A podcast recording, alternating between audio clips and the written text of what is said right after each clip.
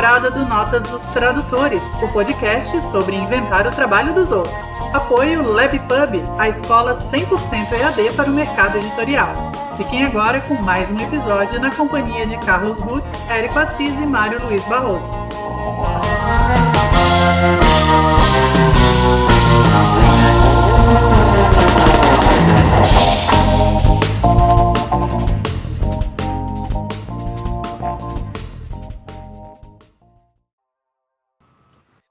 Olá, eu sou o Carlos Rutz. Eu sou o Mário Luiz Barroso.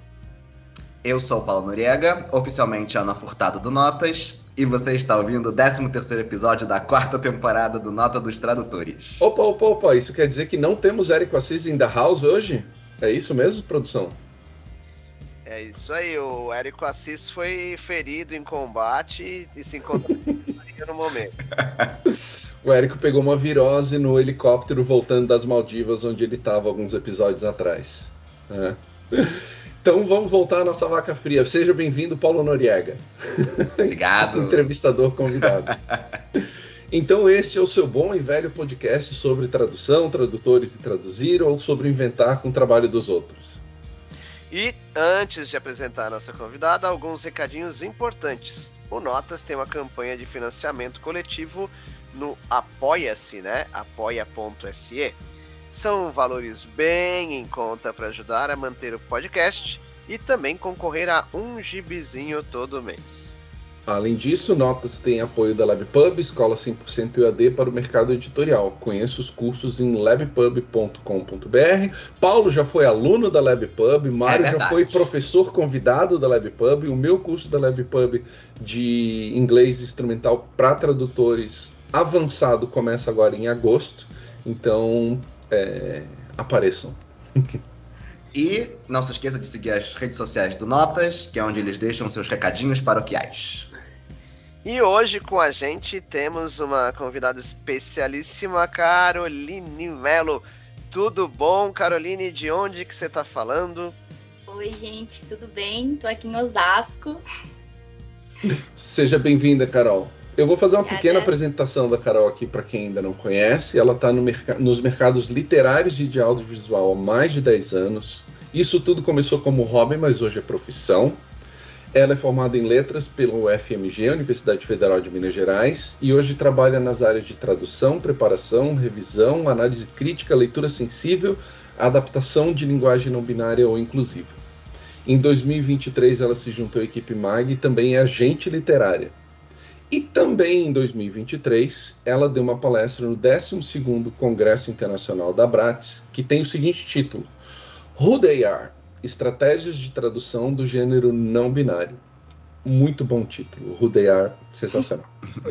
e foi vendo a repercussão dessas, dessa palestra da Carol nas redes sociais, porque a gente foi acompanhando, né? O, o Paulo estava lá e eu vi outras pessoas que postaram, Regiane Vinaski, é, são pessoas que ficaram postando é, mais ou menos um minuto a minuto do que estava acontecendo no Congresso da Bratis e foi sensacional. Ah, e a gente achou que a Carol seria a pessoa certa para falar com a gente desse assunto, da linguagem não binária na tradução, que é um assunto que a gente vem discutindo internamente, que a gente deveria ter um episódio sobre isso, e isso veio de encontro aos nossos anseios. Carol, como foi essa experiência de palestrar na Bratis para os seus colegas tradutores? Então, gente, primeiramente, muitíssimo obrigada por me receber no podcast. Gosto muito do podcast e tô muito feliz de estar aqui hoje. É, E palestrar foi uma experiência bem assustadora, porque eu sou uma pessoa muito tímida. E eu achei que não fosse ninguém, para ser bem sincera, na minha palestra. E quando eu cheguei, a sala tava lotada.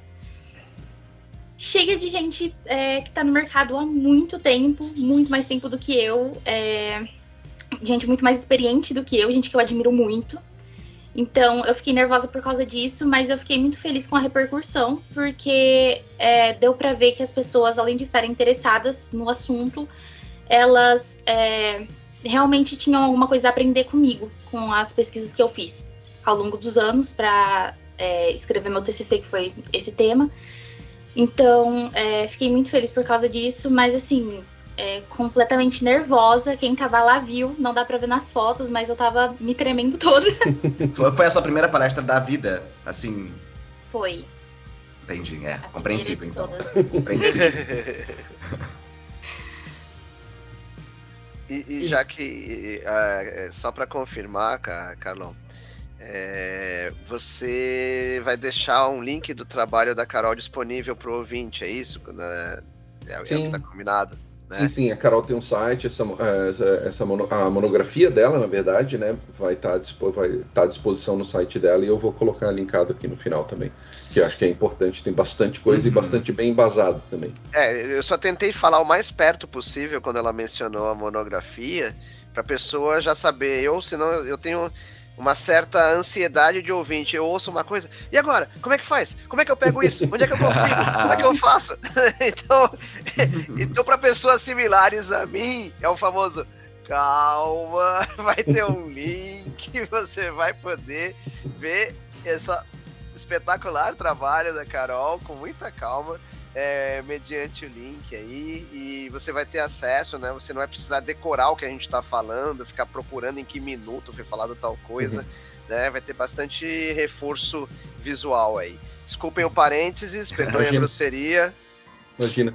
Carol, começando pelo começo, qual foi a primeira vez que você se deparou com linguagem não binária?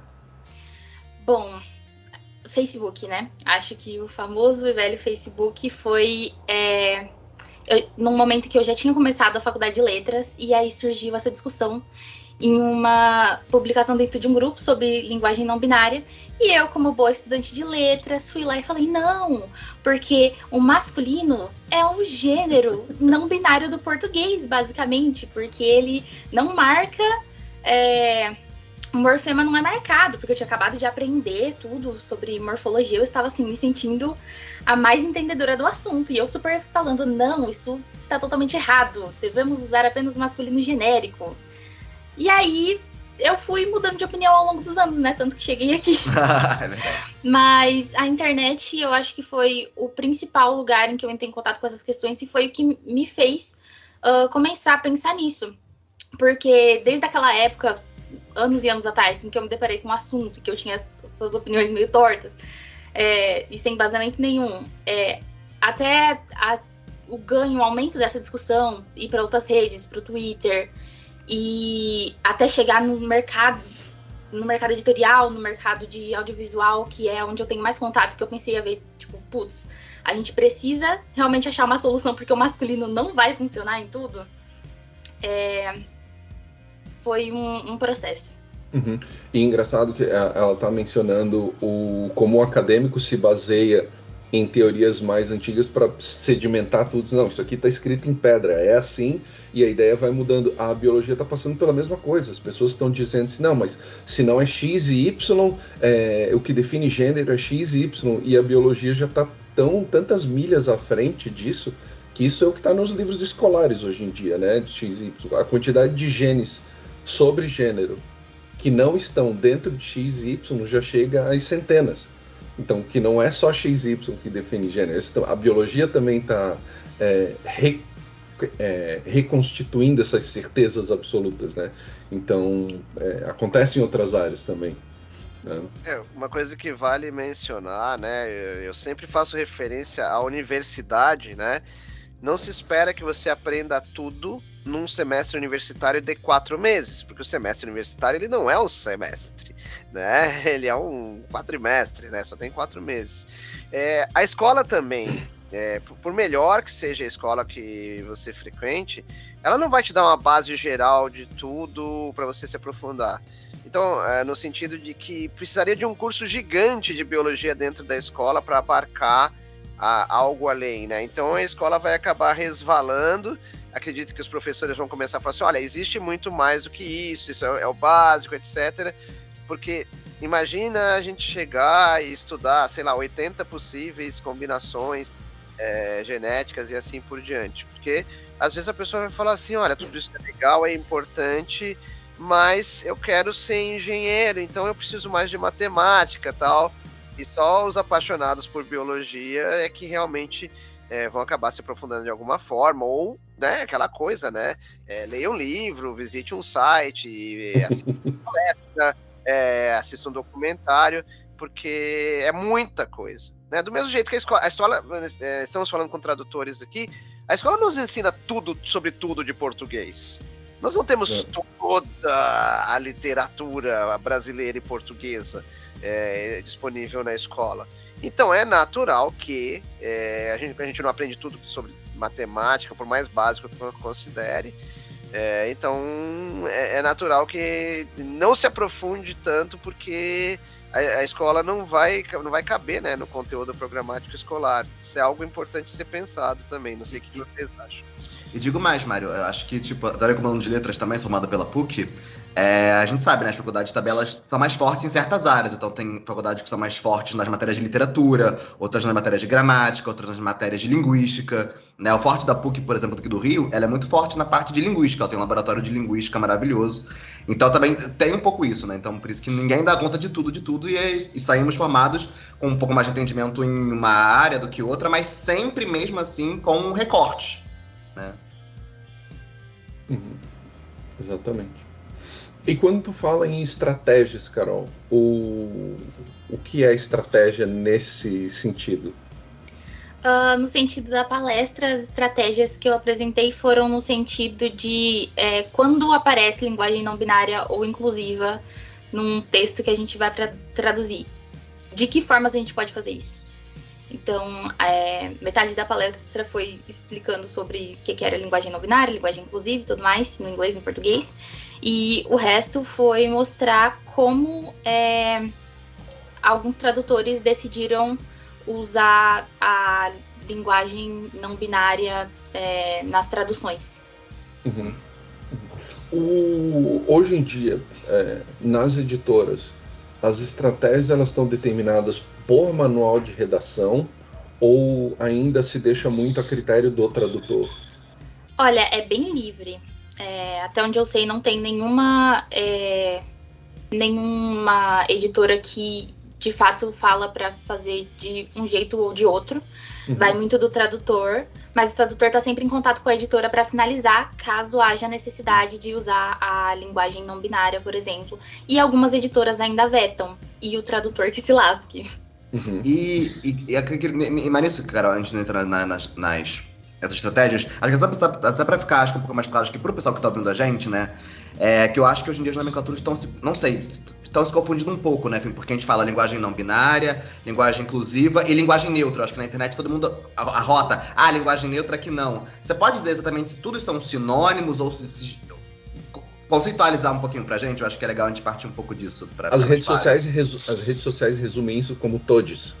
É, exatamente. É, a única coisa que a rede social conhece é isso. E é pra saber se são sinônimos perfeitos ou não, se uma coisa é mais A, outra é mais B, enfim, explica pra gente, por favor. Então, o não usar linguagem neutra é uma escolha minha, porque eu acho que neutro nem detergente é, sabe?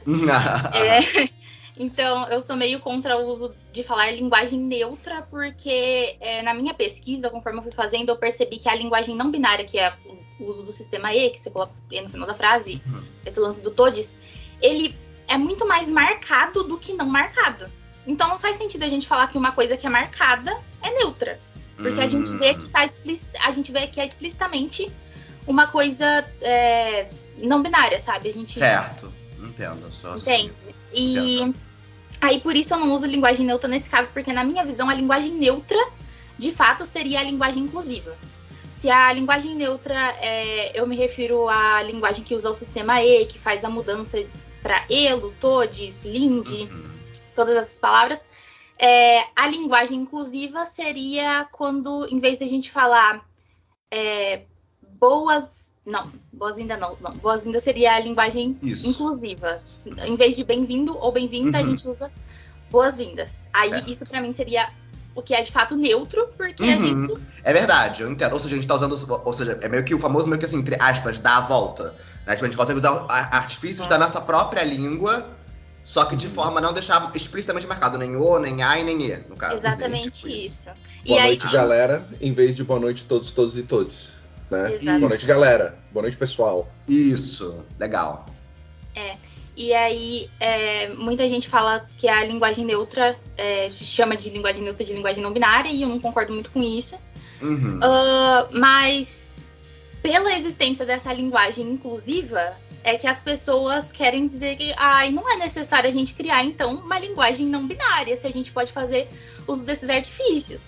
Isso até a gente Uhum. lidar com problemas do tipo pronome, palavras que flexionam o gênero, o que, que a gente faz? A gente vai ficar dando volta, volta, volta, volta e ficar repetindo mil vezes aquela pessoa X, aquela pessoa Y, pra gente falar o que a gente quer.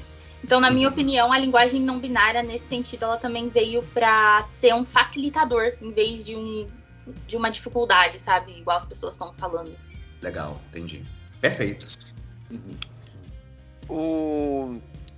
Não sei se como esquenta, se vocês quiserem, eu tenho um- algo para oferecer como um estudo de caso pessoal aqui, pra gente poder começar a conversar. Não sei se seria. Opa, Mário Não. Barroso no confessionário. Joga. É? Não, na, na verdade é assim, ó. É...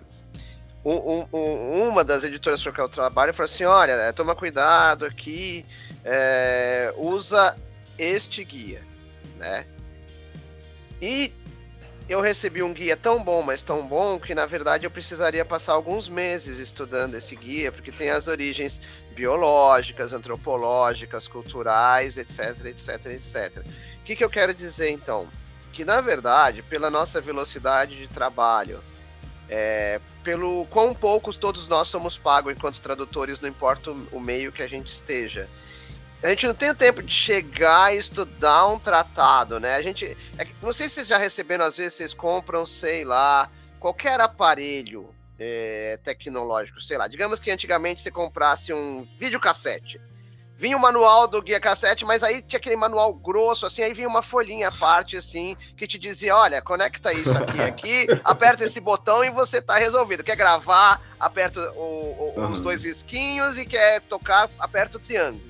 E na verdade a gente precisa, para começar a trabalhar, eu acho que a gente precisa dessa folhinha solta, para depois a gente estudar o manual, que é muito bem feito. Eu adorei ter recebido, achei muito, muito legal. É, só que assim, em termos de trabalho e para uso imediato, que eu acho que isso é o interesse, Uhum. inclusive, de uma editora que fornece para você isso daí, é atrapalha.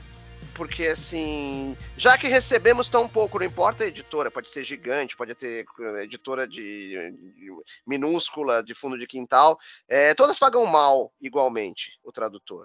E não é só editora, porque na verdade eu trabalho com editora, mas assim, converso com meus colegas de legendagem e dublagem, eles acham um absurdo o que se passa, e é um absurdo mesmo, né? Então isso aqui é uma metralhadora giratória que atira, acerta em todos os alvos. É, então é, é, é uma questão é, complicada, né? Assim, existe a vontade, mas a vontade esbarra, é um tratado gigante. Escuta, pelo amor de Deus, eu não quero esse livro, eu quero uma folhinha. No caso virtual, né? Me mandaram um link, Claro. etc. Sabe, eu preciso daquela coisa, quando for isso, usa isso, quando for aquilo, usa aquilo, e você não estará errando, você estará é, respeitando é, toda a diversidade e, e- e assim por diante. E eu traduzi uma história é, do Homem-Aranha, chamado, é, já traduzido né, por mim, é, é, a partir do original, é Latinx com X no final, com orgulho. Aí eu traduzi a história, tal, legal, falei assim, olha, graficamente é maravilhoso, porque você identifica, talvez, sei lá, até pra legenda seja bom, etc. Mas isso é impronunciável, pelo menos em português. Você não vai falar assim, ah, eu sou, eh, eu sou Latinx, eh, e, e assim por Parece o diante. nome próprio. Parece o nome É, próprio. não, não, parece um personagem do Asterix até. E, e aí, nesse manual, eis que eu estou, né, não estou folheando porque eu recebi digital, então estou dando scroll down e assim por diante. Olha que legal. Eu, eu separei esse trecho aqui. É, se você usa X ou arroba no final das palavras, como todas ou menin, meninx, aí tá gigantesco. Pode parar agora. Isso não é linguagem neutra, mais atrapalha do que ajuda. Além de deixar um monte de pessoas da diversidade completamente irritadas com você. A substituição do X ou arroba no lugar de AO, ela é impronunciável. Ela não funciona na linguagem oral. Serve somente para escrever, mas não para ler, falar ou ouvir. E este ato também é citista, porque prejudica as PCDs visuais, as pessoas com deficiências visuais, que utilizam programas de leituras através do som e atrapalha os indivíduos com dislexia, ou seja, é um desserviço. Então, assim, o que eu identifiquei ali, eu, é, digamos assim, um, um, ogro de informações, um Neandertal de informações sobre o assunto, é, mas que eu identifiquei logo de cara, aquela, aquela, sabe quando você fareja assim, hum, isso não tá cheirando bem, não vai dar certo. Esse X aqui é maravilhoso para escrita, mas por que que gerou isso em mim? Porque como é, são quadrinhos, eu trabalho com a linguagem falada. E eu tenho mania de conversar comigo mesmo para ver se uma frase funcionou ou não e não funcionou verbalmente. Então eu só trouxe esse caso, que claro, dá vários panos para manga, acho que cada um de vocês pode puxar é, para o lado de vocês, mas isso está dentro de um excelente manual do qual eu, com a minha falta de tempo, realmente não consegui aprofundar. Eu tô louco atrás da folhinha que eu recebia quando eu comprava um videocassete, videolaser, toca DVD, é, toca fitas, enfim. É, realmente eu preciso do, de uma folhinha mais, mais mas assim, com o intuito de acertar e de prestar o serviço adequado para a pessoa, para a editora que me passou esse manual com as melhores intenções possíveis. É, nesse seu quadrinho na tradução, qual foi sua solução? Não, eu fui fiel ao autor, porque principalmente porque no final tinha uns personagens latinos uh, ali no meio e, e eles falam assim: olha, é, em países latinos estão usando o E porque o X não funciona. Eles conversam sobre isso também, né? Uhum. Então, assim, é, eu não podia. Eu já sei pouco sobre o assunto. Né? Como eu falei, eu sou um Neandertal do assunto. Estou ali tentando, lascando duas pedras, tentando fazer fogo com isso. A pessoa que escreveu certamente entende ou pesquisou é, ou entende como algo aceitável. O editor pessoa ou a empresa, que no caso foi a Marvel, publicou isso, então foi aprovado por uma série de pessoas ali dentro, talvez até mesmo pelo departamento jurídico da Marvel, de uma forma que a Marvel não seja processada nos Estados Unidos é, por usar esse formato, né? Então, assim, eu fui fiel ao original, acho que caberia a mim ser fiel ao original. Porque, assim, pouco sei sobre o assunto, eu entendo que tem que ser então, assim, onde havia o X, ficou X. E era uma história curta também, assim, uhum. é, e, e, assim por diante. Mas eu segui o respeito não só ao autor, mas uma cadeia, né? Porque a gente sempre fala, a tradução é uma cadeia, de, porque tem revisor, tem editor, é, e tem até, dependendo do caso, um departamento jurídico da empresa dizendo isso não pode, isso não pode, eu não quero ofender é, pessoas é, desse grupo e assim por diante, né? Entendi. É, sobre usar o X e o arroba, realmente é, foram as primeiras opções que surgiram uhum. né, na uhum. internet, na verdade, de neutralização. Sim. Mas é, eles não funcionam, pelo menos não pra gente, igual você disse, uh, porque não dá para pronunciar. É, até na palestra eu dei um exemplo, porque eu montei uma tabelinha de é, pronomes que a gente usa e, e tipos de é, neutralização, né? Sempre tem Mas é, o arroba e o X eles foram usados no começo e pararam de ser usados por ser impronunciável, por ser capacitista, por não fazer muito sentido. Como é que a gente ia ficar enfiando essas letras que não. Arroba nem a letra, né? É, exatamente. Arroba. e, e tem mais, no, no, nos quadrinhos, o arroba é um dos elementos gráficos para expressar palavrão. Uhum. A gente usa o arroba, o sustenido ou o hashtag, depende aí da sua a sua origem, se é musical ou se. né? É, usa o, o cifrão de, de, de, né, de dinheiro, etc. Então o arroba ele pertence geralmente, assim, se, se, é, é um elemento estranho, geralmente ele está sendo usado como palavrão. É, mas é aquela coisa, né? Eu acho que eh, analisando em retrospectiva, possivelmente foi um primeiro passo, né? Até as pessoas verem que não dava certo. Uhum. Uhum. Sim.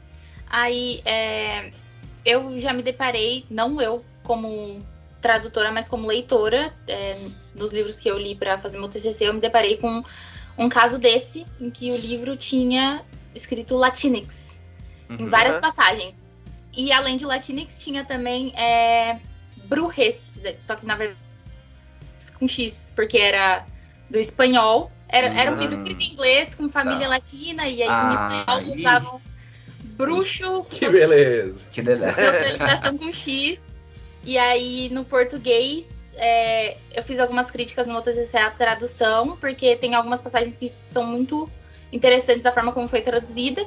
Por exemplo, o latino, ele sempre se referia a alguma outra coisa. Então, ele nunca foi traduzido no neutro, ou no não binário, ou inclusive qualquer coisa assim. Uhum. Ele foi sempre, tipo assim, família latina. Porque não faz Ah, sentido a gente tá. falar é, família latine. Em português, a gente tem um gênero gramatical de família.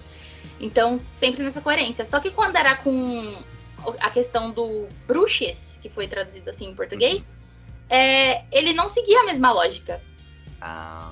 Então, tipo, eu acho que faltou um pouco de atenção a isso, mas como é uma questão tão nova, é até difícil você tecer duras críticas às pessoas que traduzem, porque é tudo muito novo, é tu, E- todo mundo tá experimentando. E tem que ter um alinhamento, com certeza, né? Enfim, independentemente da cadeia de tradução, tem que ter um alinhamento com todo mundo que vem depois. Então, assim, se não tiver alinhado, não adianta eu ter uma ideia X e o preparador achar, ah, não, vou trocar, e depois o editor não sabe como é que tá. Eu acho que projetos assim tem que ter uma conversa fundamental desde o começo, porque senão não vai dar certo. E, e outra coisa, só para somar o que você está falando, Paulo, tem um detalhe importante. Às vezes me perguntam é, o que, que você faz, ou o que, que você acha. Eu falo assim: olha, eu sou um prestador de serviços.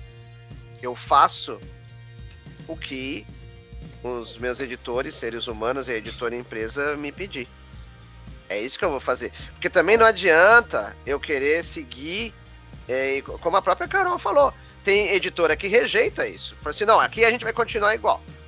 Certo? Então é aquela, é aquela coisa. É, você vai seguir a linha editorial, sabe? Do mesmo jeito que, né, eu que adoro geografia, eu tenho minhas birras, assim, tá, se usa Nova York, por que você tá querendo usar New Jersey, sendo que você só atravessa uma ponte e aí, é Nova York, Nova Yorkina, você vai para Nova Jersey, não, não se discute Exato. né? É uma- é uma questão de lógica. Mas se a editora quer que eu faça, eu faço, editora. Me pagando, eu tô ali, eu coloco o New Jersey, coloco a cidade. Quer inventar uma cidade ali também, a gente coloca. É, o grande Problema é- o grande problema é que a gente sabe que a. Que, mas, mas antes de, to- de todos os processos, o tradutor acaba realmente, realmente sendo a figura mais evidente, né? Então, muitas vezes, assim, as, as pessoas né, que nos criticam, muitas vezes não sabem que a gente está só obedecendo ordens, ou que eu queria A e o cliente queria B e me otorgou B, e vice-versa, né? Enfim, a gente sempre fica nessa, nessa sinuca de bico, né? Na verdade.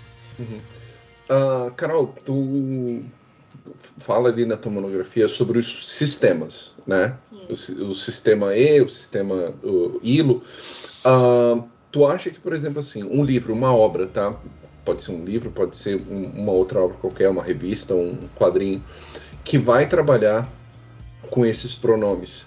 É, tu acha de bom tom é, que tenha um, sei lá, um guia na página de rosto explicando, assim, ó, dentro dessa obra você vai encontrar um personagem cujos pronomes são assim, assim, assado, isso se deve a tal coisa, tal coisa, tal coisa, ou mastigar tanto assim seria, sei lá, descabido numa obra, assim, é uma, é uma curiosidade, enquanto o Mário estava falando sobre ah, o papel do editor, né, de é, explicar para o tradutor o que, que ele quer que contenha na obra, etc., se agora pensando no leitor, né, no, no consumidor final daquele texto, Ah, porque por exemplo, eu tenho certeza que se cair nos meus irmãos, os dois fazem parte da comunidade LGBTQIPNA+. Se Deus quiser, não esqueci nenhuma letra.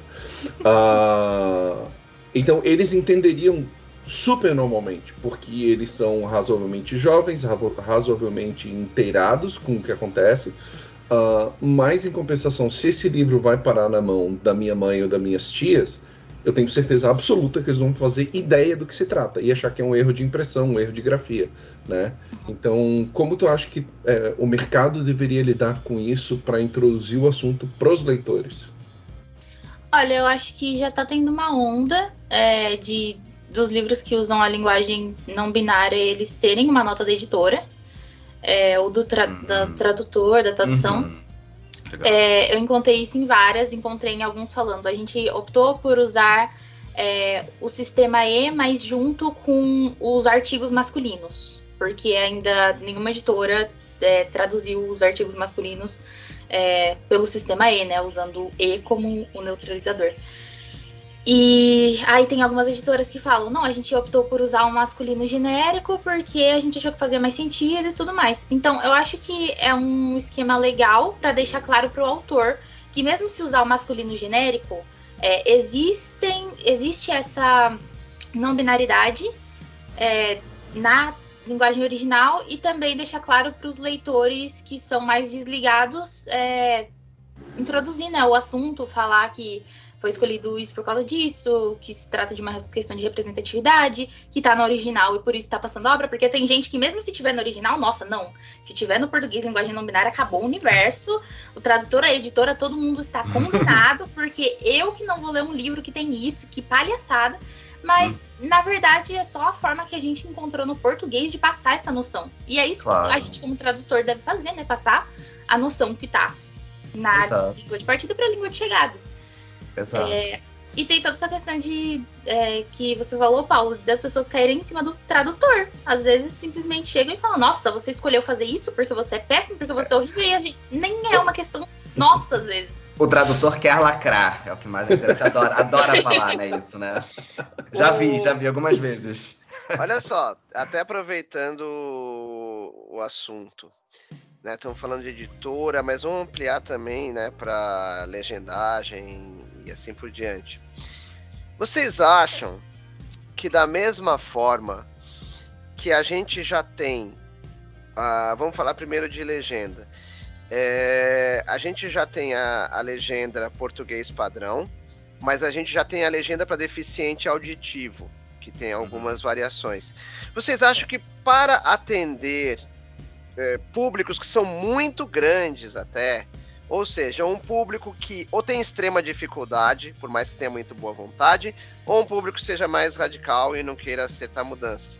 Você acha que a gente vai chegar a ter, olha, essa aqui é a legenda, é, escolha a legenda não binária e esse aqui é a legenda padrão português antigo, vamos dizer assim.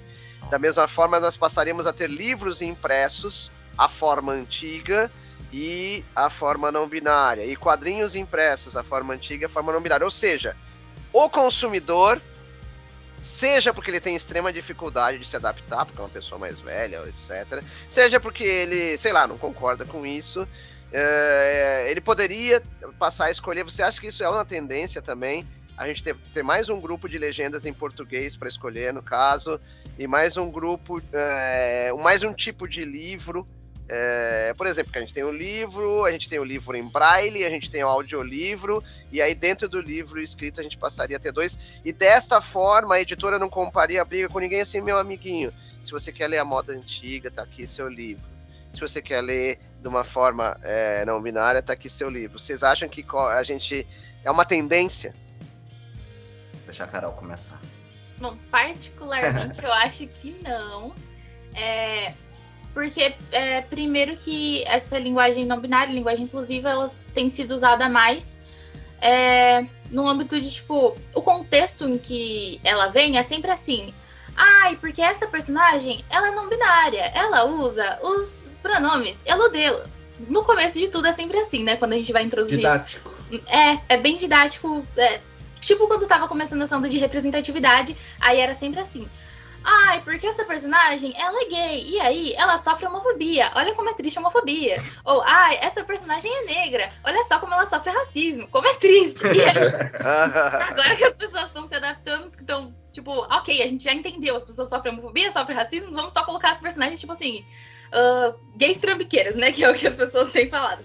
Então, acho que conforme isso for mudando, isso vai se adaptando. É, e as pessoas vão simplesmente se acostumando com a a noção de personagens não binários e tudo mais. Mas se fosse numa questão é, de, por exemplo, ah, essa é uma linguagem não binária, e aí quando é, seria no quesito de, por exemplo, em vez de usar todas as pessoas, ou todos, a gente usa todes, aí eu acho que nesses quesitos não. Acho que não vai ter um. Particularmente, eu acho que não vai ter um movimento da língua em que a gente vai começar a usar é, a linguagem não binária no lugar do masculino genérico que a gente usa todo dia. Pelo menos não nos próximos anos. Posso estar muito errada, porque quando eu comecei a fazer meu TCC, eu falei, ah, eu duvido que as editoras comecem a usar a linguagem não binária no livro. E aí, quando eu terminei meu TCC, era exatamente isso que estava acontecendo. Mas acho que hoje em dia esse movimento da língua ele tá mais para a linguagem inclusiva do que a não binária. E a vantagem da inclusiva uhum. é que além de atender às demandas da, da linguagem que também é a não binária, né? Porque eu acho que uma tá dentro da outra. Uhum. Mas ela também não incomoda, por assim dizer, as pessoas que são contra. Então, Exato. se eu falo todas as pessoas, às vezes nem percebem que, nossa, ela está neutralizando as coisas. Tipo, não, eu só estou falando normal, sabe? Tá, eu só, eu só eu quero sair um pouco do âmbito acadêmico e jogar essa pergunta de novo, dizendo o seguinte: pense comercialmente. Comercialmente, eu acho que também não por uma questão de financeira, não? Exato, é, é, é exatamente isso. isso. Quanto mais, assim, eu acho que é legal a gente sempre ter mais opções, né? A acessibilidade, quanto mais opções a gente tiver, é melhor. Mas com certeza, tipo, isso gera mais gasto, e a gente sabe que pro capitalismo isso não é interessante, né? Enfim, ter, ter, ter mais gastos. E também acho que é isso que a Carol falou, eu acho que, assim, que tem obras que já tem muito esse teor. Se você vai pegar nela, você já tem que estar preparado também. Uhum. E tem outras que vai que, que vão dar uma pincelada, que vai ter um personagem, ou dois no máximo, né? Enfim. Uhum. É, isso, então, então, assim, eu me, me alinho muito com, com o que ela falou. E também, só para agregar um pouco também nessa, nessa questão, recentemente, recentemente é, questão de personagens específicos, né? Que já tá no audiovisual também, tá na literatura, né? Enfim, mas na, na dublagem, por exemplo, que é a minha principal área, já tem personagens assim. E um exemplo fresquinho, assim, saindo do, do forno, foi na terceira temporada do The Witcher, que estreou mês passado, no, no final do mês passado, né, quem traduz as coisas do Witcher sou eu. E aí tem um episódio, no segundo episódio da terceira temporada, e, é um, e veja bem, é um universo de fantasia, um universo fictício, né? Fantasia total. E tem um, no segundo episódio tem um cara que ele tá meio que comercializando um anão, uma criança anã, né, mitológica, né? Enfim, um anão mitológico. E aí, é, no inglês, o cara fala, tipo assim, ele vai vender o anão e fala, tipo assim, ah, é, alguma coisa, waiting for them. Ele se refere ao anão como Dem. E aí veio, veio escrito no, no, na, nas diretrizes que a gente recebe, né, da Netflix tá uma página falando disso e que a produtora do The Witcher lá fora quer. Não, não, falou. Não é para dar volta aqui, é para usar o pronome sim. E aí usei o Willy. Geralmente a Netflix tá mais alinhada com, com o Willy, né? E aí usei por exemplo, tive que usar. Porque é uma, claro, é uma, encarar, é uma marca própria do personagem e a gente não quer, no caso, né? É, mas, mas acho que ainda assim é muito raro, por exemplo, quando vem esse posicionamento assim muito firme. Porque às vezes, mesmo quando o cliente sinaliza pra gente isso, é, às vezes cabe às vezes ao estúdio, ao tradutor, o tradutor junto do estúdio ver como é que pode fazer. Então, ele, se ele quiser marcar, ele pode marcar, mas se ele quiser tentar, entre aspas, dar a volta e deixar mais neutro, mas colocar assim, sem recorrer a, a nada, é, é possível é, mas é aquilo, mas às vezes, dependendo do personagem, é muito complicado de fazer isso, né? Porque eu acho que muito do que a gente está discutindo aqui, e eu não eu vejo, eu vejo poucas pessoas é, levando isso para os debates, é a questão de que, assim, é, é, essa, essa linguagem, ela, como, como, como a nossa língua, né? Tem o nível macro e o nível micro. Então, quando a gente fala de todos, a gente está falando do nível macro né? Ou seja, que eu acho que é o que a gente consegue dar, digamos assim, mais a volta. Consegue falar galera, pessoal, a gente consegue dar mais voltinhas. Mas quando a gente tá falando da pessoa, especificamente, aí falando do nível micro, aí não dá. Muitas vezes, assim, sabe? Sem ficar também art é, artificial demais. Né? Então, quando tem um personagem especificamente, aí que eu acho que é mais difícil a gente conseguir, de fato, dar, dar a volta. E eu acredito que o melhor mesmo é, é, é abraçar. Não tem muito o que fazer, porque o original já, já, uhum. já está marcado já de, de alguma forma, né? Sim, e tem outra, tem, tem, tem esses fatores, tem o lance de encarecer, mas a gente tem uma coisa muito perigosa se, por exemplo, começar a oferecer opção, porque, por exemplo, o, o autor criou um personagem para ser não binário e para ser tratado assim, uhum. né? Então ele está grifado. A produtora, vamos supor, a, a, a empresa brasileira que vai é, fazer a tradução e adaptação aqui, já vai estar no contrato que ele não pode trocar isso. Uhum. Não, não é, é uma coisa é que... que... vai caber opção, né? Eu... E, por exemplo, assim, se a gente abre esse precedente de tipo, ah, oferecer uma opção, aí a gente vai ter uma opção também de assim, ah, a gente ainda vai ter alguns livros chamando negros de macaco, porque tem gente que demorou a se adaptar e não gostou da ideia de ser proibido. E assim, então, acho que é, a gente não está falando de estilo uhum. literário, uhum. a gente está uhum. falando de definição de um personagem. Então, então mas é que é, é, realmente eu estou querendo pensar comercialmente. É que vocês estão pensando só em coisas novas. E às vezes a gente vai ter um estilo de personagem, algo que foi escrito em 1950. Ah, não, mas aí ele não seria não binário, porque não existia alguém escrevendo para Mas aí é que tá, mas, mas aí é que tá. É, a gente tem que pensar em grupos de consumidores. E vai ter um grupo de consumidor que vai achar, escuta, se esse personagem é não binário, eu não quero saber que se essa obra foi escrita em 1950. Eu quero que a referência uhum. a ele seja escrita de acordo. É por isso que eu falo assim, pensem comercialmente. Entendi. É que vocês estão pensando em coisa. É muito fácil traduzir o novo. Sim, o novo já vem diferente e você faz diferente. Mas como é que você relança o antigo? É uhum. É isso que eu tô falando. Entendi. Como é que você faz a republicação? Como é que você faz um, um box de Blu-ray? Como é que você faz um pack de streaming? Como é que você faz um, um encadernado, um omnibus? Não, não. Eu entendi, mas a minha, a minha pergunta é: algo escrito em 1950 não tinha personagem não binário? Ah, mas, na verdade. Não, mas, mas não, mas aí, aí é que tá. Por exemplo, assim, você pega o material do Peter David nos anos 90 com o X Factor, ele, mar, ele marca, ele ganhou prêmio é, por isso, por defender é, é, a questão, por exemplo, homoafetiva. Ele cria os personagens dessa forma. E, e, por exemplo, se fosse publicado hoje, na minha humilde ah, concepção, claro. teria que ter a nova linguagem, apesar de ter sido lançado uhum. nos anos 90. É isso que eu tô dizendo. Uhum. E é uhum. por isso que eu falo, pensem comercialmente. Uhum, entendi. Entendeu? A Carol, é, é falar? isso. Fala aí, Carol. Desculpa, Carol, perdão. Não, isso faz, é, me faz pensar muito em A Mão Esquerda da Escuridão, é, que é um livro que fala basicamente sobre é, um cara ter terráqueo, né? Que vai para outro planeta e aí as pessoas lá não têm um gênero definido e para escrever a autora que escreveu, acho que na década de, sei lá, 60, faz muito tempo. Uhum, uhum. Ela decidiu, na época, usar é, o masculino no inglês.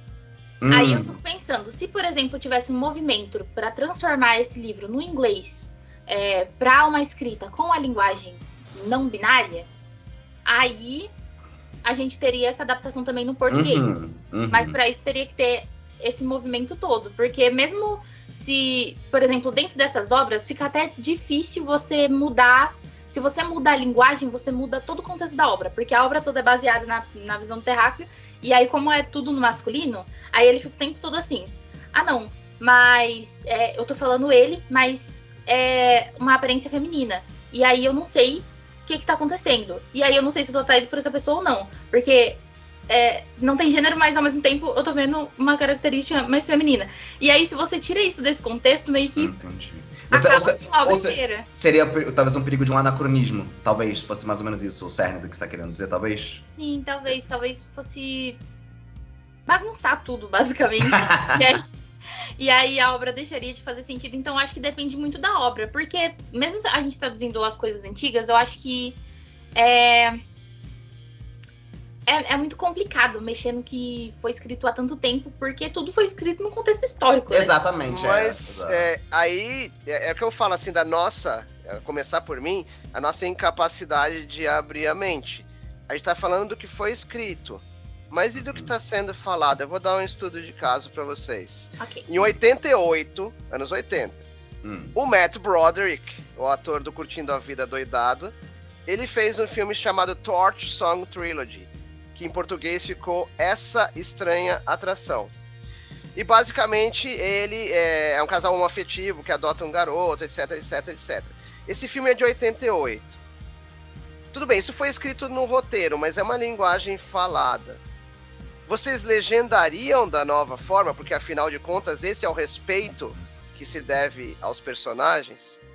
É de 88, é anos 80. Mas, mas eles são homoafetivos ou não binários? Não me complica, porque talvez eu não saiba te responder. Não, porque, Eles são. O, porque o não binário é a pessoa que não se identifica nem como homem nem como mulher. Se eles são dois homens que se identificam como homens, mas têm uma relação. É, ah, porque eu não, eu não vou lembrar do filme, essa que é a questão. Mas digamos que fossem não binários, por exemplo, Uhum. tá? Para facilitar. E aí, digamos assim, pra, assim, não estou afirmando que seja, eu estou dizendo que só para pegar um exemplo. Se Entendi. vocês tiverem um filme onde seja claramente o que hoje se considera não binário, Tá, de entendi. 88, vocês legendariam de Hum, forma tá. dif- de- diferente em respeito ao personagem e ao público que pode se identificar com os personagens? Eu acho que dependeria muito de como tá no inglês, de qualquer forma. É, eu acho que teria que ser. Porque se a marca já tiver no inglês, eu, ah, eu, ah, eu acho que sim. Eu acredito que eu acho que sim. Que, que marcaria. Sim, se tiver no inglês a marca, sim. E aí teria que, de alguma forma, veicular isso, né? Tipo assim, diz- dizer. É porque o audiovisual é complicado porque não tem um, um asterisco audiovisual dizendo, né? Que não tem uma nota, né? Não tem um prefácio, né? Pra gente poder inserir isso como tem no editorial. Então é um pouco mais complicado, né? Isso teria que depois vir, sei lá, em entrevistas, em comunicados, algo assim. Mas eu acho que sim, tipo assim, eu acho que a partir do momento que você tá lá, e hoje em dia a gente entende que o mais apropriado seria pensar assim, porque também, no sentido passado, não se pensava isso também aqui, né? Uhum. Sim. Então, eu acredito que, que, que sim. Mas ainda assim, são, seriam provavelmente, pou- relativamente dadas as proporções, muito poucas obras em que precisaria fazer isso, muito provavelmente. Porque, é que o Carlos falou, não se falava tanto disso, né? Não, não Sim, tinha representatividade também pra isso, né? Claro. Não, eu só tô perguntando porque, tipo assim, tem umas coisas que são mais fáceis, porque já Claro. vem, já é Óbvio, moderninho, já, claro, tá- claro, já está fresco. Você tá falando de um seriado que o produtor do seriado ele já está exigindo que se respeite a criação. Mas às vezes são pessoas que queriam até falar de outra forma, mas não falavam porque não seriam entendidas naquela época. Não tinha vocabulário pra isso. É, É, isso, é isso que eu é. quero dizer. Entendeu? Uhum, É qual é o respeito que você deve a esse Claro. tipo de personagem Claro. e o que, que você vai fazer com uma obra de 1988, por exemplo? Eu não tô nem falando. É. Eu falei anos 50 antes e assim por diante. É, né? É claro que me falta conhecimento suficiente para chegar e falar com segurança, ah, não, é não binário, ah, é isso e aquilo, mas assim, imaginem essa questão transportando para uma obra que Claro. foi produzida naquela época, né? Porque esse é o nosso desafio, e provavelmente Sim. é o desafio das produtoras de vídeo e da, das canais de streaming e editoras diversas, né? É, não indo tão longe, quando eu fiz. é, eu faço tradução pra dublagem também. E aí, pra eu começar na tradução pra dublagem, eu fiz meio que um curso da Netflix, que era o Translation for Dubbing, eu acho. Ah, é alguma coisa assim. E é, nesse curso que teve, eles falaram um pouco sobre a tradução da linguagem não binária. Teve um- uma aula só sobre isso. E quem tava t- dando aula falou de um episódio de uma série que foi lançada em 2008, não lembro que série que era, nem lembro quem traduziu, mas a pessoa que traduziu que tava dando aula e falou que tinha uma cena que falavam they. E aí foi traduzido automaticamente pra eles, porque a gente não tinha essa noção. 2008 foi tipo ontem, Uhum, mas ainda assim a gente não tinha essa noção ainda. É uma Total. questão muito recente. Total. E foi traduzido erroneamente pra eles. Nem se tratava de uma pessoa não binária, era uma pessoa sem gênero definido, pelo que eu entendi.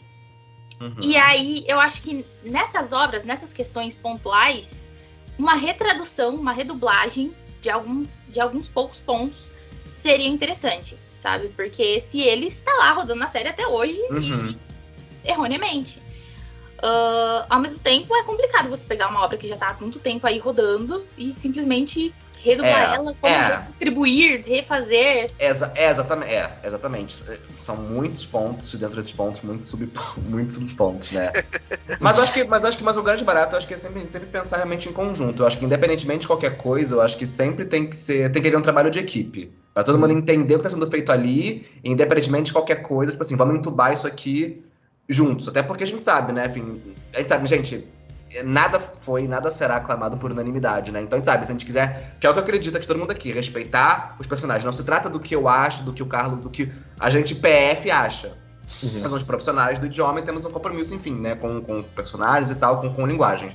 Ponto final. Não dá pra gente, enfim, se omitir em relação a esse tipo de coisa. Uhum. Mas as pessoas vão sempre reclamar, assim, independentemente de qualquer coisa. Se você não usar, as pessoas vão reclamar. Se você usar, também vão reclamar. Então é melhor, acho melhor as pessoas reclamarem com a gente tentando ser o mais fiel possível mesmo à, obra, né? Sim, sim. E a, é, an- antigamente o vocabulário que se usava era andrógeno, né? Uma pessoa andrógena, Ah, tem um é visual andrógeno. Mas ainda assim, era o sexo biológico que determinava.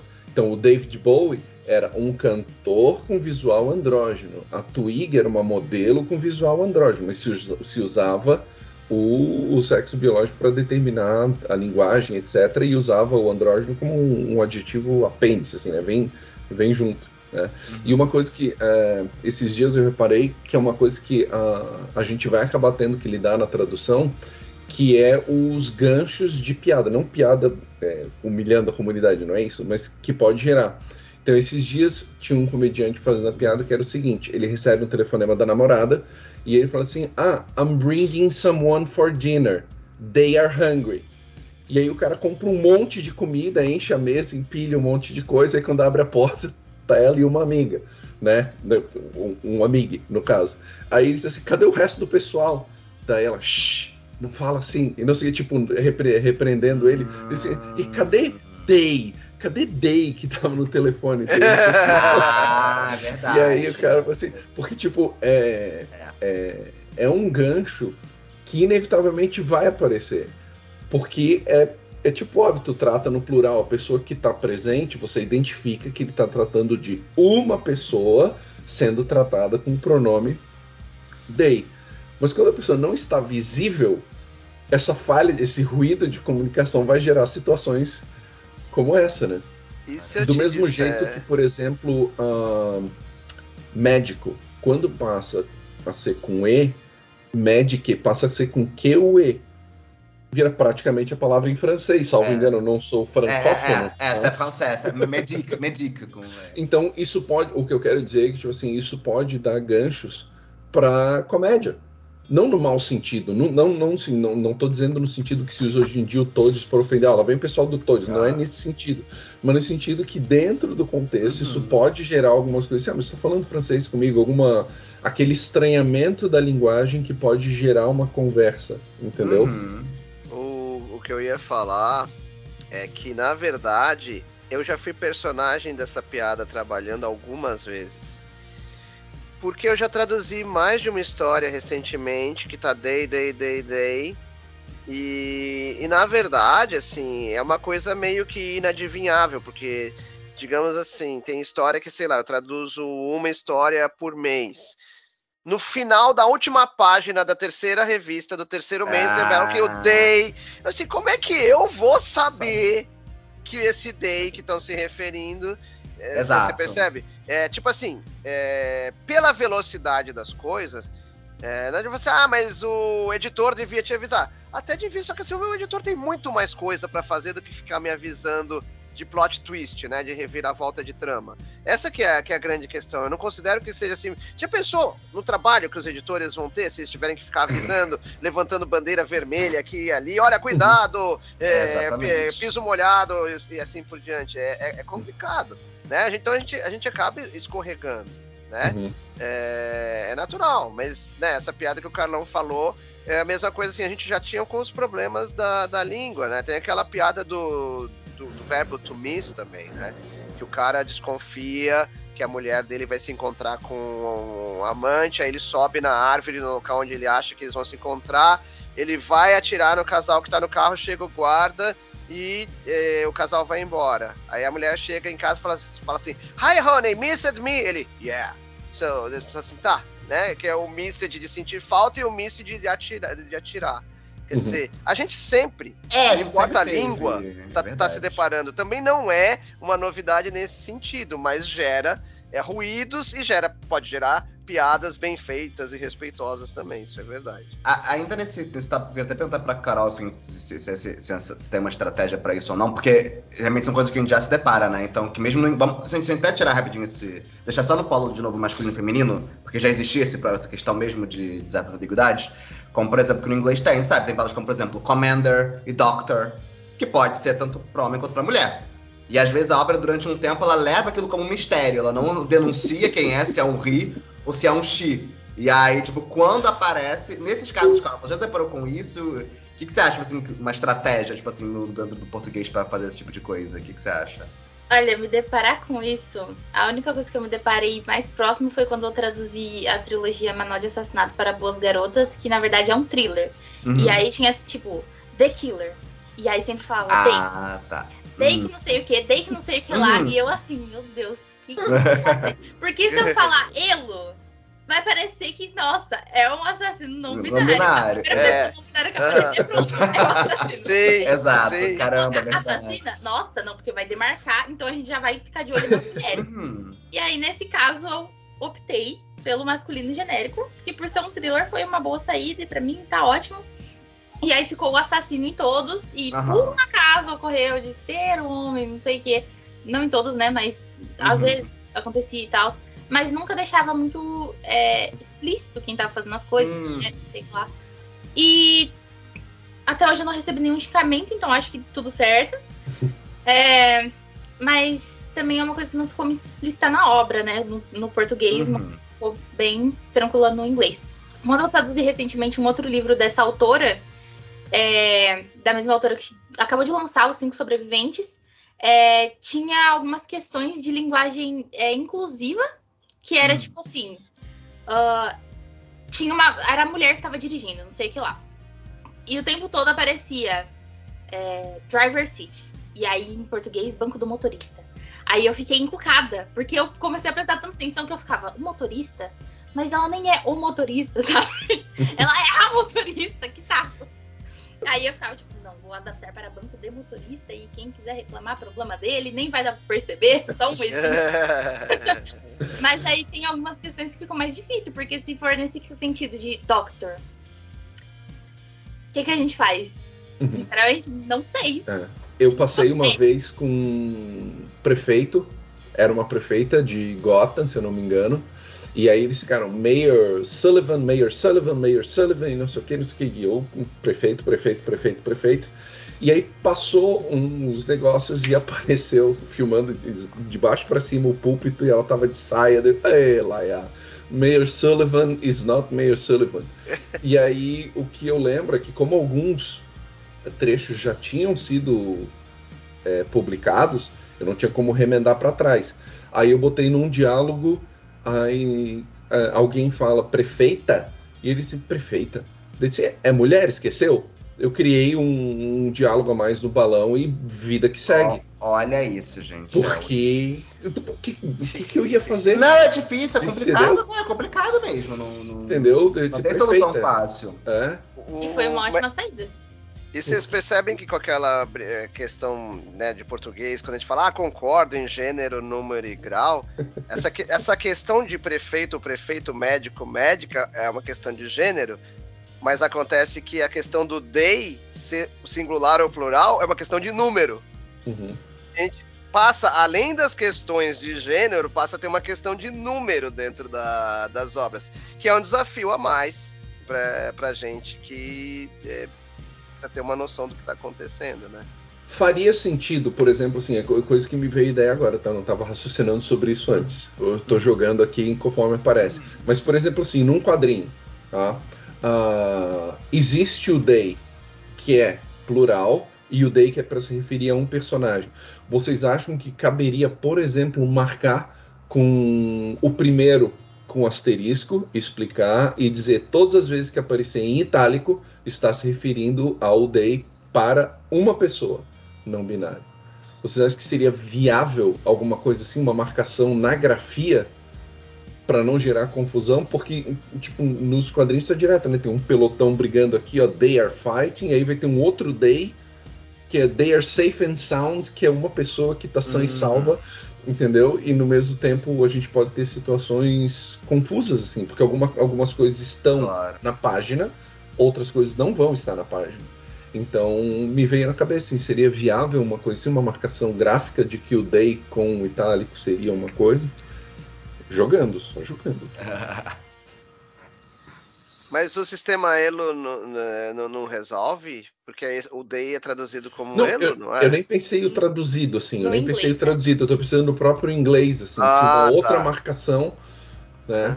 Ou, por exemplo, é, vamos supor que alguma palavra fique muito parecida com um erro. Por exemplo, o magic, né? Com o Q o E no final. Se alguma marcação apontaria que aquilo, ó, isso aqui não é francês, tá? Isso aqui não é, porque nos quadrinhos a gente também usa direto, né? é, um francês falando português, volta e meia tem uma palavra, um bonjour ali para marcação do registro dele de que é um francês na cena. Então ele fala um pouco da frase em francês, um pouco em português. Bonjour, vocês sabem para que lado eu pego o trem, não sei para onde. Aí ele fala o resto da frase em português, mas o bonjour tá ali para marcar assim, ó, só para lembrar, temos um francês aqui. Bom, eu acho que é uma questão complicada, né? Eu acho que no inglês, é, não sei se vocês sabem, mas tem um movimento de outros pronomes é, não binários em inglês que as pessoas não são tão adeptas porque é, são bem diferentes da língua, na verdade. Mas tem algumas pessoas que usam, e aí tem tipo é, um E só, que pode ser um pronome, ou um EY, ou XE. É, enfim, tem vários pronomes que fizeram exatamente porque tem gente que acha que causa confusão, sabe? As próprias pessoas não binárias ficam, gente. É, primeiro é. que já era usado o they para falar de pessoas, tipo, desde 1300 e pouco, o they é usado para se referir a pessoas singulares, só que sem marcação de gênero. E aí, uhum. quando a gente vem para esse âmbito da, da pessoa incisivamente não binária, aí tem gente que fica tipo, ah, não, eu acho que seria mais legal se a gente mudasse, usasse um outro pronome. E aí tem várias opções que surgiram por causa disso. É, e por causa dessa confusão que pode ser. Por exemplo, no manual de assassinato que eu tava falando, tem uma frase que não foi eu que traduzi, porque o primeiro livro eu traduzi em conjunto, mas eu li toda a primeira parte do livro para começar a traduzir. E tinha uma parte que em inglês é, era muito interessante nesse sentido, porque a pessoa falava dois D em uma frase. E o primeiro se referia a policiais e o outro se referia a, tipo, a vítima, que. Porque eu tava falando de vítimas, de não sei o que lá e usava o they para se referir a essas vítimas, só que sem marcar o gênero delas. Então, tipo, era uma vítima que tava falando, só que sem marcar o gênero, e aí, enfim, dois day, e aí o, o tradutor que traduziu o livro comigo, ele tinha feito é, essa adaptação tudo pra um sujeito mais oculto, sabe? Então, tipo, é, por exemplo, deixa eu falar, os policiais é, pedem, aí ele fala só, ah, pedem não sei o que, não sei o que lá. Aí, em relação às vítimas, fazem não sei o que, não sei o que lá. Então ficou tudo é, bem oculto. E mas em questão de marcação, eu nunca vi é, essas marcações em inglês. Eu não sei se eles eles têm essa confusão tanto quanto a gente, né? Uh, não sei que tipo de movimento seria esse. Talvez fosse interessante marcar para deixar mais fácil. Uhum. Mas também não, não sei se eu vejo isso acontecendo por uma questão uhum. mesmo, tipo, até agora não fizeram, sabe? Sim. O, o, mas tem um outro lado, né? Se você italiza, se transforma em diferente, você está segregando. Sim, sim, sim. Tem é isso é uma também. questão a ser levada em Se sublinhar, se trocar de cor. Né? É, exatamente. exatamente. Não é isso? São os nossos desafios. Exatamente. exatamente. Eu queria perguntar, eu queria, queria perguntar, tipo assim, nessa, ainda nessa, nessa questão de, de, de neutralidade e tal, que, é, que é uma estratégia que eu vejo as pessoas muito usando hoje em dia, né? Que, que, que, que a pessoa daqui que talvez até fosse uma solução tradutória, talvez viável pra gente, mas que eu vejo que muitas pessoas ainda olham meio torto, porque falam, ah, isso é muito artificial, isso é muito, né? Quer usar sempre, tipo assim, pessoa, pessoa alguma coisa. Então, a pessoa engenheira. Que nem o Carlos, a pessoa prefeita, por exemplo. Já tira do drama. do drama. Eu, eu, queria saber de você, o que vocês acham disso, Carol? Enfim, se você vê, vê isso também, o que, que você acha em relação a, a, esse tipo de. Porque eu acho que assim, se a gente pensar muito friamente, então talvez resolvesse pra gente esse drama que a gente acabou de falar. Mas ao mesmo tempo, meio, né, meio artificial e tal. É, eu acho que é bem artificial em alguns casos, mas tem alguns outros casos que dá para fazer diferente. Por, por exemplo, é, em vez de usar promotor e promotora, aí você fala promotoria. Ah, Bom, tá. Sai resolvi o problema, sabe? Sem tá. precisar usar a pessoa. Ou a pessoa, promotora, não sei o quê. Mas em alguns casos até pode funcionar. Por exemplo, o caso do médico, eu acho que pode ser esquisito. Tipo, ah, a pessoa médica. Aí você fica meio uhum. tipo.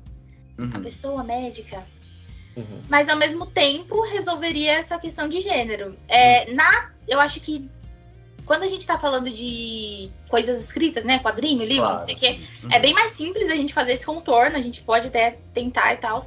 Mas quando a gente fala de dublagem e legendagem, às vezes você fala assim, ai, ah, não, vou botar a pessoa, não cabe na boca, não cabe no negócio da legenda. É verdade, é verdade. É, exatamente, porque são modalidades restritivas, né? Então.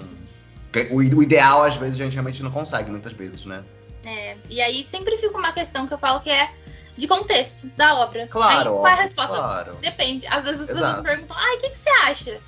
Então, se você não me der um contexto, eu não acho nada. É, Sabe? é verdade, verdade. É, tem várias coisas. Uma, uma das tuas denominações ali, que é de leitora sensível, né? Fazer leitura sensível. Ah, tu acha que esse é um recurso que ainda se usa a quem do que deveria ser usado? De, por exemplo, as editoras tomarem as decisões sem comunicar, ou sem comunicar, desculpa, sem consultar é, quem realmente lida com o assunto, quem realmente cuida do assunto, a gente viu, por exemplo, em questões de raça, já estão muito mais atentos a isso, né? Mas com relação a essa parte da linguagem não binária, eu acho que ainda falta alguma coisa, ou de capacitismo, por exemplo. Então, vou dar uma opinião polêmica em relação a isso. Mas é, eu acho que falta sim, só que na questão da linguagem não binária, eu acho que as editoras estão meio comendo bola. Por quê? Porque tem muita gente que estuda a linguagem não binária. E tem muita gente que é só não binária, entende? E Uhum. aí as pessoas acham que, tipo, por eu. Ah, ah, eu sou pessoa não binária, portanto já entendo de linguagem não binária melhor do que todas as- as outras pessoas. E aí eu Ah, estudei cinco anos pra fazer o negócio e eu fico assim, meu Deus. Sabe, as pessoas simplesmente vão rejeitar meu trabalho inteiro, toda a minha pesquisa, porque eu sou uma pessoa é, binária, sabe? Eu me encaixo no, no modelo binário de gênero, que eu me vejo como mulher. E aí eu acho que as pessoas vão, vão me dar uma cortada. Até agora, não fui lacrada, não fui cancelada, por enquanto. Mas é, eu acho sim que é importante a gente ter a leitura sensível de pessoas não binárias em relação à língua e tudo mais. Mas não acho que esse- essa leitura sensível deva ser atrelada necessariamente à adaptação da linguagem não binária. Tanto que eu Uhum. faço esses dois serviços, não, minha leitura sensível não é de pessoa binária, né, não binária no caso. É, eu faço de raça, é, de raça, né? De pessoas negras, de. É, qual é o nome? É, gordofobia e tudo mais. Eu consigo fazer essas leituras sensíveis. De não binarismo eu não faço, por eu não ser uma pessoa não binária, por eu não entender as questões uhum. é, que se passam com essas pessoas. Ah, mas a adaptação de linguagem não binária eu faço, sabe? Porque é uma coisa que eu estudei, que eu fiz, não sei o quê. E aí, às vezes, eu vejo as editoras, tipo assim, ai, vamos contratar uma pessoa não binária pra traduzir isso. Só que aí, às vezes, a pessoa não binária nunca traduziu nada, nunca parou pra sentar e estudar sobre a linguagem não binária. Uhum. Eu acho que tem que ter sim, ai, vamos dar esse trabalho para um tradutor não binário. Acho ótimo, perfeito. Mas acho que também devia ter, ser um trabalho é, em conjunto com uma pessoa que também é, esteja Claro. mais é, dentro, ou que a pessoa não binária, uma pessoa que estude também a linguagem não binária, porque muitas não param para sentar, estudar e ver, não sei o que lá. É, enfim, eu acho que é basicamente isso. Em relação à leitura sensível, acho que tem que ter sim é, de pessoas para não passar coisa capacitista, então contratar pessoas para CD. É, por exemplo, tem uma personagem surda, contrata uma pessoa surda para fazer a leitura, para ver se tá legal o texto, para ver se tem alguma coisa que podia ser diferente. Ou, ai, tem, teve uma polêmica atrás, né, de questões de uma editora tá sempre contratando só pessoas brancas, e aí, em vez de traduzir peles negras para palavras que de fato denom- fazem que a pele da pessoa era negra, ai não, porque é uma pele dourada. E aí todo mundo ficava tipo, o que, que é uma pele dourada, sabe? Porque você tá usando esses termos? Ai, porque ela era morena. Morena é o quê? É cor de cabelo, sabe? Então, acho que tem que ter leitura sensível, sim, de todos os grupos nesse sentido. Mas fazer uma diferenciação de, que, do- de o que é uma leitura sensível, de o que é uma adaptação para linguagem não binária, de o que é, é. Porque a leitura sensível trata em relação a termos? Trata. Por exemplo, ai, é uma pessoa gorda fazendo a leitura sensível para não passar gordofobia. Ela vai entender os termos que são gordofóbicos, sabe? Ela vai, uma pessoa vai entender os termos que são racistas, que devem ser tirados, e não sei o quê. Mas não necessariamente a pessoa não binária vai entender dos termos que são usados na linguagem não binária, ou as melhores opções. Tem que ter o tal do letramento, né? Tem que ser letrada naquele assunto, não Exatamente. simplesmente s- s- vivenciar, né? Sim, mesmo na leitura sensível, eu acho que ajudaria bastante se na leitura sensível fosse tipo assim, não, porque essa pessoa, ela de fato sentou e estudou tudo. Só que nem todo mundo que oferece leitura sensível de fato sentou e estudou tudo, sabe? Não tudo, mas tipo assim, boa parte. Uhum. Então, essa é uma outra questão. Não tem nenhum curso de tipo assim, ah, curso de leitura sensível. Isso é a coisa mais nova que há no mercado. Uhum. Então, é bem. É um, bem complicado lidar com isso, acho, por enquanto. Uhum. Eu traduzi há uns dois anos um, um livro que era é, sobre um personagem da comunidade negra e tinha muita coisa, muita coisa. Pele, cabelo, discussões de ancestralidade, etc e tal. Quando eu entreguei o texto, assim, pelo amor de Deus, façam leitura sensível disso aqui. Porque para eu ser jogado do precipício, esses dois toques. E porque tinha questão muito sensível ali. Não era simplesmente, ah, porque é um personagem que fala disso. Era um personagem, o, o livro estava atrelado a um filme. E imagina, Uh, daí, assim, pra eu acordar com o Wakanda inteira no meu corredor era dois toques.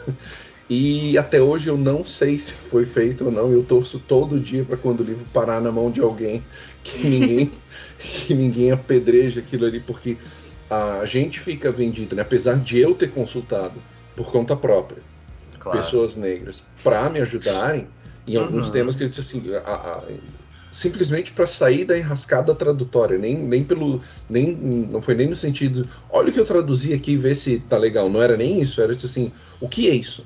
O, o, o que eles estão descrevendo aqui? E, e aí conseguir sair dessas dessas enrascadas, mas não é a mesma coisa. Não é a mesma coisa, né? Apesar de estar atento, é bem diferente, né? Estar atento e vivenciar. Sim. Com certeza. É, na leitura sensível também tem uma complicação, porque não é tudo que a leitura sensível aponta que o editor, por exemplo, vai querer concordar, né? E aí depois passa alguma coisa, vai todo mundo lá bater em quem? No leitor uhum. sensível. Uhum. Uhum. Porque, tipo, numa das. Era um livro de contos, e aí num dos contos tem um, uma, um policial dando um enquadro. E o policial linguajar desce no terceiro subsolo, assim, né? Eu traduzindo assim, meu Deus, para onde eu estou indo nesse momento? Exatamente. Mas, mas, mas acho que uma coisa que é sempre interessante a gente. Isso acontece em todos os ramos, né?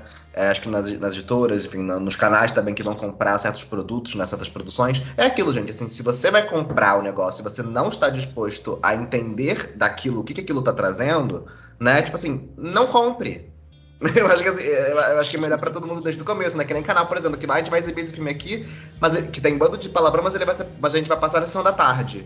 Não compre, porque você vai matar o filme, você vai ter que censurar o filme todo. Eu acho que é justamente essa noção da, da consciência desses, dos produtos, sejam eles enfim, quais forem, desde o início. E dar para aquele produto, de fato, aquilo que ele merece. Né? Então a responsabilidade não é só do fim, né, no caso Carlos, né, enfim, como tradutor, mas é do editor, é de todo mundo que adquiriu aquilo, né? Tipo assim, então pense antes também de, de adquirir o produto, sim, né? Sim. Não sei se vocês acompanharam nos últimos Jogos Olímpicos, teve no skate, no skate, acho que foi, tinha um competidor, uma competidora não binária. E aí hum. a narradora, não sei se você lembra, a narradora é, tratou hum. por Elo, se eu não me engano. Ah. E muito provavelmente ela já tinha trocado essa ideia com o comentarista ou a comentarista, e na narração é tipo assim, ah, e aí teve um jogral, assim, né? Ela falou assim, ah, é, essa é uma pessoa não binária, ela quer ser tratada assim, e a gente vai usar na transmissão Elo para falar. E o comentarista, ah, é, explica melhor pra gente, tipo, deu a deixa, assim, pra ela, é, pra ficar... Legal. E aí ela explicou, assim, mas, gente, tipo assim, foi imediatamente trending topics no Twitter. Ah. E, mas assim, ó, claro, né? Claro. Né? Tipo, eles fizeram tudo direitinho, tipo, explicaram, uhum. foram totalmente pacientes e não sei o quê. Aí disse assim, pô, é, a, e se eu não me engano, a pessoa era menor de idade ainda, tinha 16, 17 anos, que o skate é uma faixa etária mais, mais ampla, né? Porque tem, tem competidores bem mais velhos e bem mais jovens, assim, então é, é amplo. E aí, imediatamente veio abaixo e disse assim, cara, é, tipo, é, vocês não entendem, só para a pessoa preferir ser chamada assim, estão fazendo esse carnaval, esse arranca-rabo aí em cima da, da, pobre da narradora que tava ali, tipo, fazendo o papel dela de, tipo, transmitir claro. informação. A é, informação estaria começa... incompleta se ela não fizesse isso. Aí já começa a xingar todo mundo, né? Tipo, por que não? Porque olha só, o, o esquerdismo está acabando com o mundo. É sempre essa história. É. E a pessoa que descobriu que X-Men são. Como é que é? Uma metáfora do racismo em 2023. Esse cara perdeu quase 70 anos de X-Men sem entender o que estava acontecendo. É. Então, é dose. Mas. Mas. É, ainda sobre a questão da leitura sensível, só um ponto que eu tinha lembrado, é, e também se relacionando à questão de gênero, número, grau, que tinha falado antes, é, eu lembrei de. Tem uma série na Netflix que é. Eu não lembro o nome, mas é basicamente uma competição de uma galera que faz vidro, sabe? E aí, na terceira temporada, tem uma pessoa não binária na competição. E aí, eles decidiram usar a linguagem não binária na legenda. E aí a gente pensa, nossa, bacana, né? Aí eu lendo a legenda de boa, de repente aparece a seguinte neutralização: ex-artistas. E aí eu fiquei, mas artista, não existe o artista para existir e-artiste, sabe? Você uhum. podia colocar e-artista, ok. Beleza. Mas às vezes as pessoas têm que se atentar um pouco a isso também. É a questão de quais palavras flexionam gênero. É, exatamente. É o estudo, né? Eu falo muito para todo mundo isso assim também, que estudar é, é, diferente de pesquisar. Por mais que sejam coisas muito parecidas, né? Eu acho que o estudo é isso. Você, você vai atrás desse assunto. E, e, vai estudá-lo a fundo, porque você quer reter aquele conhecimento, né? E para quando o trabalho chegar, você vai estar muito mais apto, você não tem que ficar parando, né? Porque a gente faz pesquisas muito pontuais, às vezes, mas a gente sabe, tipo, às vezes a gente, a gente pesquisa coisas muito, muito específicas e que daqui a um tempo, você, ó, você pode até montar um glossarinho e tal, mas você não reteve aquele conhecimento, era uma coisa para aquele momento e tal. Mas acho que quando a gente trata dessas discussões todas que a gente está que a gente tá permeando aqui um pouco, né, é o a questão da, da, linguagem não binária, é, termos racistas, capacitistas, gordofóbicos, né? É um assunto que eu acho que os profissionais do idioma mesmo não, não tem jeito, né? Precisa estudar. E aí você tirar, mas não espera chegar um trabalho para isso. Uhum sabe? Vai fazendo um pouquinho por dia para aquele conhecimento ficar já dentro de você, se informe também com pessoas, enfim, que todos nós já temos amigos, né, pessoa, colegas pelo menos com quem a gente pode trocar essas ideias. É, porque não dá mais pra, fugir disso, né? Porque senão é aquilo, você vai ficar morrendo de medo quando chegar um trabalho, ou você pode até recusar, tipo, você como morrendo de medo, ah, eu não quero essa batata quente, né? Manda pra, pra outra pessoa. Se quiser, que, que você tá até no seu direito, enfim, acho que também ninguém é obrigado a fazer aquilo com que não se sente confortável, acho que tá ok também. Mas também para nós termos também profissionais mais completos, acho que até mesmo para os nossos clientes, né? Então a gente não Sim. pode perder isso de vista. Sim, e se tem uma coisa que a tradução oferece para a gente é a oportunidade de estudar. Claro, exato. Sobre uma cidade, um período exato. da história, é, sobre realidades é, da população XYZ.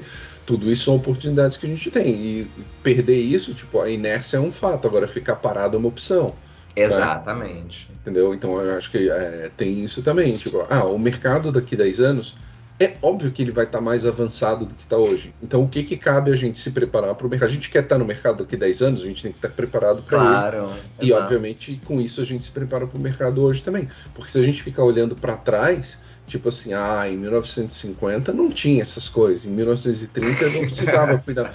Tem isso também. Tipo assim, a gente tem que ir se preparando do jeito que dá, obviamente, porque tem questão de tempo, de é, subpagamentos e etc e tal, mas é, a gente tem que se virar do jeito que, do jeito que dá. Até por falar em preparação, Caroline, quando você começou a pesquisar e quando você terminou de pesquisar, como você está pesquisando sobre coisas que estão em construção e passíveis de mudanças bruscas, etc., Teve coisas que você teve que refazer, porque quando você começou a fazer era de um jeito, você falou assim, não, agora tá pronto. Aí você teve que voltar atrás porque não era mais nada disso. Então, minha pesquisa inteira, né? porque eu comecei, eu sou uma pessoa ansiosa. Então, assim que eu entrei na faculdade, eu falei, vou pensar já no tema do meu TCC, vou começar a pesquisar ontem, porque eu sei que isso vai dar trabalho. aí fiquei dois semestres assim, meu Deus, vou pesquisar o quê? Vou pesquisar o quê? Aí anotava tema, aí desistia de tema, porque eu, como você passa muito tempo com o TCC, se você odeia o seu tema, você vai sair odiando ainda mais. Se você gosta dele, você já vai sair odiando. Então eu precisava de alguma coisa que me interessasse. Aí eu falei, não, já sei. Eu vou pegar, usar a linguagem não binária como tema, e aí o tema do meu TCC vai ser o seguinte: será que as editoras vão, em algum momento, usar essa linguagem? Aí eu falei, ok, vou partir desse pressuposto. Comecei a pesquisar, não sei o que, montar Legal. coisa. Montei Legal. o esquema, o que, que eu ia falar no TCC, o que, que eu ia escrever de tópico. Aí chegou no ano do meu TCC, aí falei, beleza, eu vou sentar pra escrever. Aí fui pesquisar. Tinha já, tipo, uns 10 livros publicados com linguagem não binária. Aí ok, o tema do meu TCC não é mais esse, não é isso, e editoras publicaram. As editoras publicaram, o que eu faço agora? Eu tenho que sentar e ler todos esses livros. É verdade. É verdade. Aí eu falei, não, ok. Sentei com a minha orientadora, falei, então tá, a gente vai mudar, a gente vai fazer a análise desses livros. Aí tava, tipo, em março, tinha que entregar em, é, em novembro meu TCC, ela pegou e falou assim, você separou 15 livros? Beleza, lê todos. Ana, que legal, muito legal essa missão. Aí tive que ler um monte de livro, li, li, li, li, li.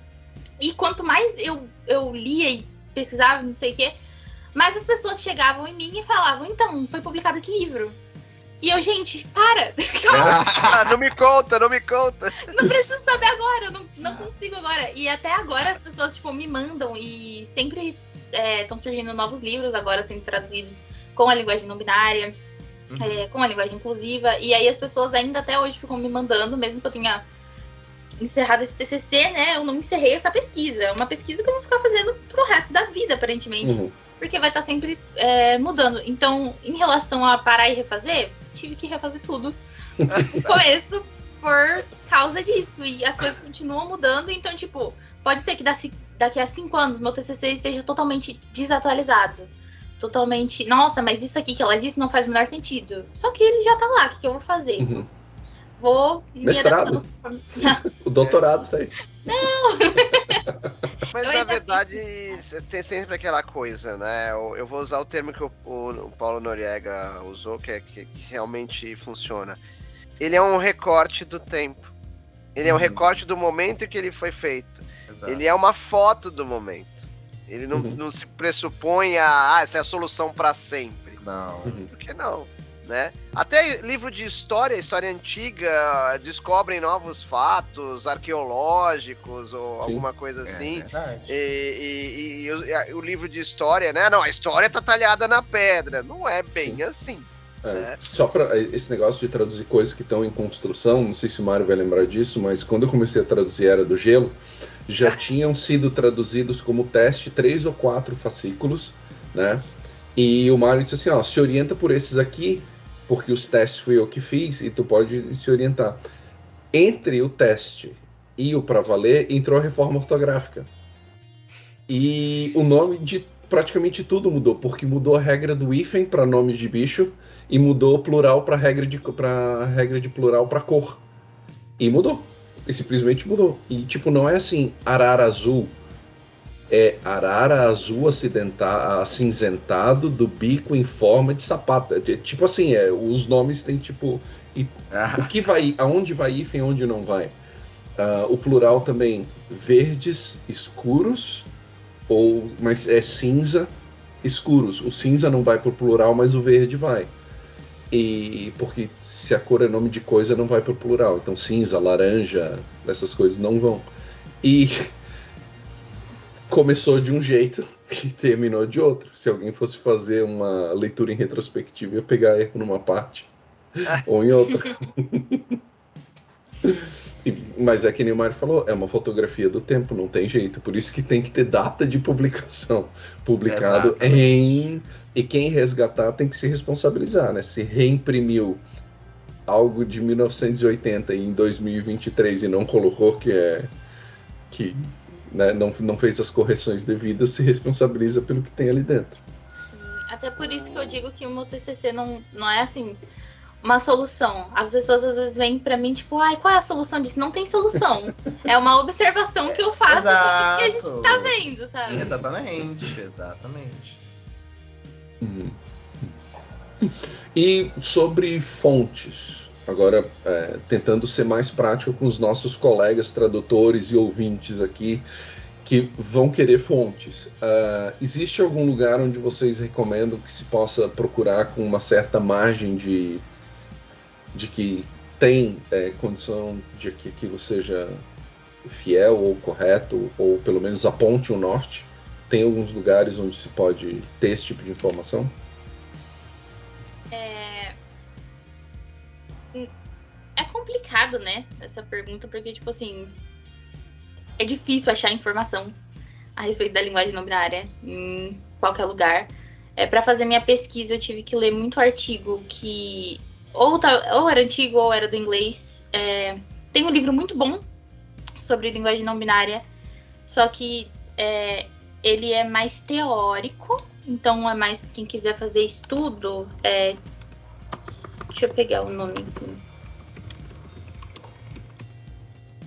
O nome do livro é Linguagem Neutra, Língua e Gênero em Debate. Ele é interessante para a gente entender é, questões é, pontuais sobre a linguagem não binária, é, coisas que podem não vingar daqui a algum tempo, porque também tem isso, tem coisas que não, não funcionam na língua e que a gente tem usado às vezes, como a neutralização de professores, que está sendo professor IES, só que quando a gente vai falar palavras que terminam em IES, tipo cari, série, a gente não fala IES, né?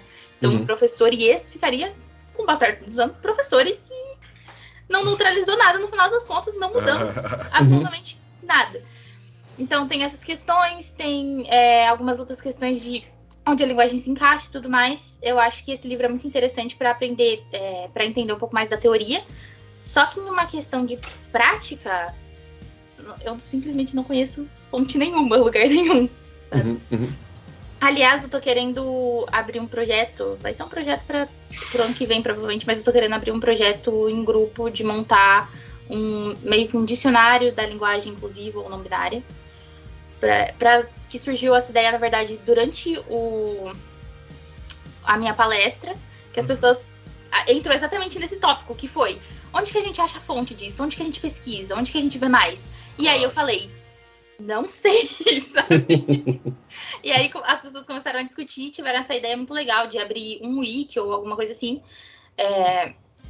E aí eu tive essa ideia de criar futuramente esse dicionário pra gente, pra gente conseguir se ajudar, sabe? Uhum. Tanto em questão de linguagem não binária quanto inclusive, é...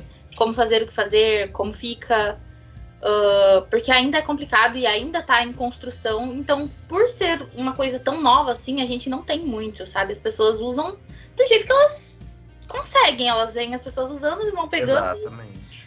É, tanto que a maioria das pessoas, quando vai usar a linguagem não binária, aí neutraliza a palavra, mas usa o artigo ainda no masculino. Uhum. Que, na minha visão, é tipo assim: trocou seis por meia dúzia. uhum. Mas é, acontece muito também porque a gente tá nesse processo, então a gente tem que ver o que, que vai acontecer, né? Uhum. Uhum. Verdade. Meus caros, mais alguma dúvida para tirarmos? Mais algum ponto que faltou abordar? eu só posso dizer que eu confesso bastante satisfeito. Acho que rendeu bastante aqui. Rendeu bastante. É, é, temos um programa gigante. É. é, temos um programa gigante aí que dá pra fazer uma parte 2 aí no futuro, com certeza. Verdade. Mas isso está em construção. Então, no próximo programa, esse aqui já vai estar obsoleto. Fiquem tranquilos. É. isso aqui tem data de validade. Isso aí. Ele vale só até o fim do mês de julho de 2023. Agosto não garantimos. Carol, aonde as pessoas te acham? Como as pessoas fazem para te encontrar? Em que redes sociais você frequenta? É, eu uso mais o Twitter é, eu tenho também Instagram e. Eu, eu, eu, tenho todas as redes sociais, mas o que eu uso mesmo é o Twitter, né? Instagram eu apareço lá de vez em quando para ver as pessoas que me marcam em alguma coisa. Ah. Mas todas as minhas redes é isdiscarol, então I-S-T-H-I-S-K-A-R-O-L. Uh, tudo meu é assim. Ah, é meu e-mail, isdiscarol.com. Meu site, isdiscarol.com. Então, se quiser me achar em qualquer lugar, é esse arroba. E eu acho que é basicamente isso de redes sociais. Uhum. No final de cada episódio, a gente sempre diz para onde a gente está indo, né? Paulo Noriega, para onde você está indo? Que é algo envolvido com a nossa tradução, não para nossa próxima tradução. Tá. Para onde o senhor está indo, Paulo Noriega? Eu estou indo para o ano de 1972, época de eleição nos Estados Unidos. Opa! Mário Luiz Barroso, para onde você está indo? Estou indo para o Texas, para uma igreja em chamas no meio do nada, encontrar um vampiro e um filho rebelde de pastor. Carol, para onde você está indo? Eu estou indo para uma cidadezinha fictícia em Santa Catarina. Opa, Opa. aqui, aqui pertinho. É, E eu senhor? indo pra Torre da Rapunzel. Por Ih! incrível que pareça. olha isso. Da Rapunzel. Muito que está uma bom. bagunça a propósito. Maldito camaleão. Não, mas assim que as pessoas ligarem os pontos, vai dar tudo certo. Ah, tá certo. É isso então, gente. Um abraço e até mais. Obrigado, Carol. Tchau, tchau. Muito obrigada, gente. Obrigado, Paulo. Ai, É. valeu, gente. Obrigado. Um abração então e até a próxima. Melhoras, Érico Assis. Um abraço.